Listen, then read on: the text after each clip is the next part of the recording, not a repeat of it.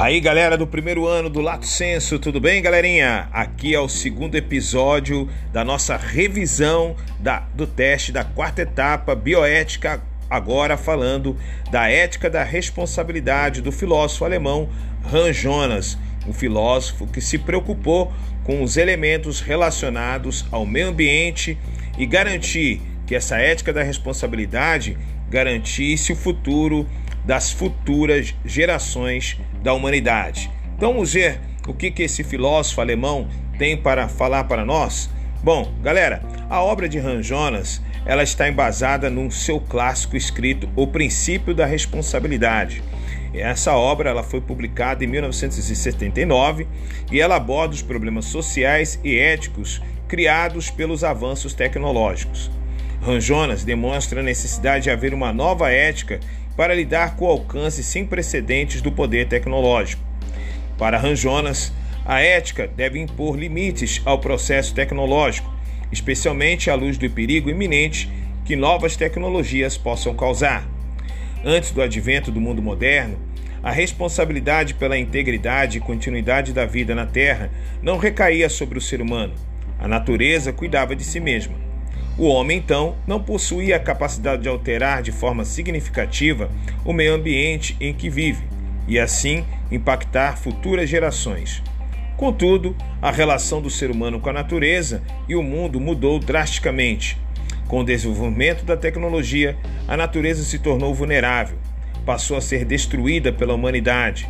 À medida que ocorrem inovações tecnológicas, formas mais poderosas de tecnologia são desenvolvidas. A tecnologia vem estendendo o alcance do poder humano muito além da capacidade humana de prever as consequências dos avanços tecnológicos. Jonas aborda as grandes transformações causadas pela tecnologia, o perigo nuclear, a destruição do planeta, o consumo desenfreado de recursos naturais, a engenharia genética, sendo usada de forma irresponsável. E o princípio da responsabilidade Ranjonas enfatiza que a sobrevivência da humanidade depende de esforços para cuidar do planeta e assim assegurar seu futuro. Na visão deste filósofo, a origem da crise do meio ambiente é o desenvolvimento científico e tecnológico usado de forma desenfreada, desprovido de uma conduta ética estruturada para servir como guia. Segundo o filósofo, recai então sobre o ser humano a responsabilidade ilimitada de preservar a vida na Terra essa responsabilidade é total e contínua. O que significa responsabilidade ilimitada, professor?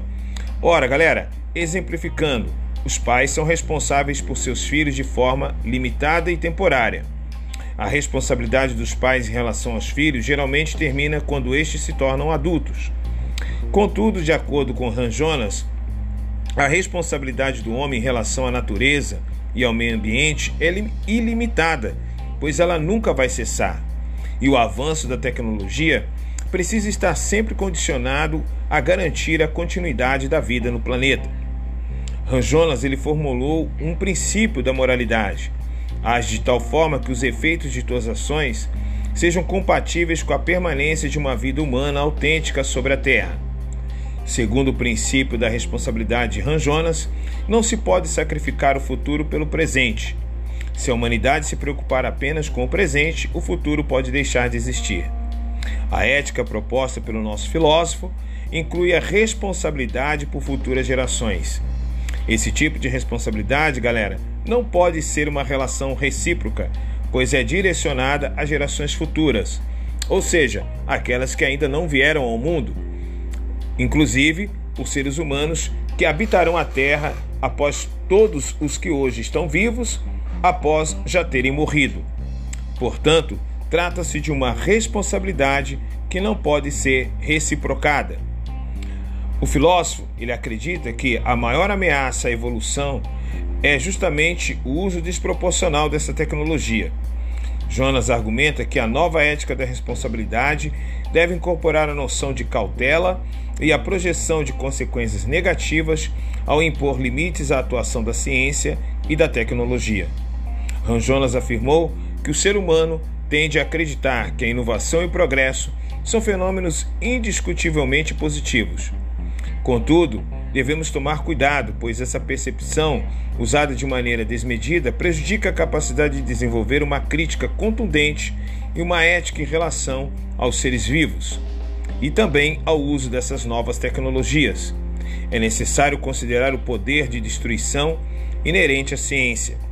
Portanto, a ética deve se posicionar criticamente contra qualquer avanço científico que ameace a continuidade da vida no planeta. É isso aí, galera. Bom estudo, boa leitura aí do Han Jonas, o nosso filósofo, o nosso filósofo do princípio da responsabilidade, que também está dentro da bioética, chamada de bioética do meio ambiente. Bom estudo a todos. Sucesso, galera. E eu tenho certeza, eu quero meu 10. Terminamos aqui mais um episódio de A Hora da Coruja.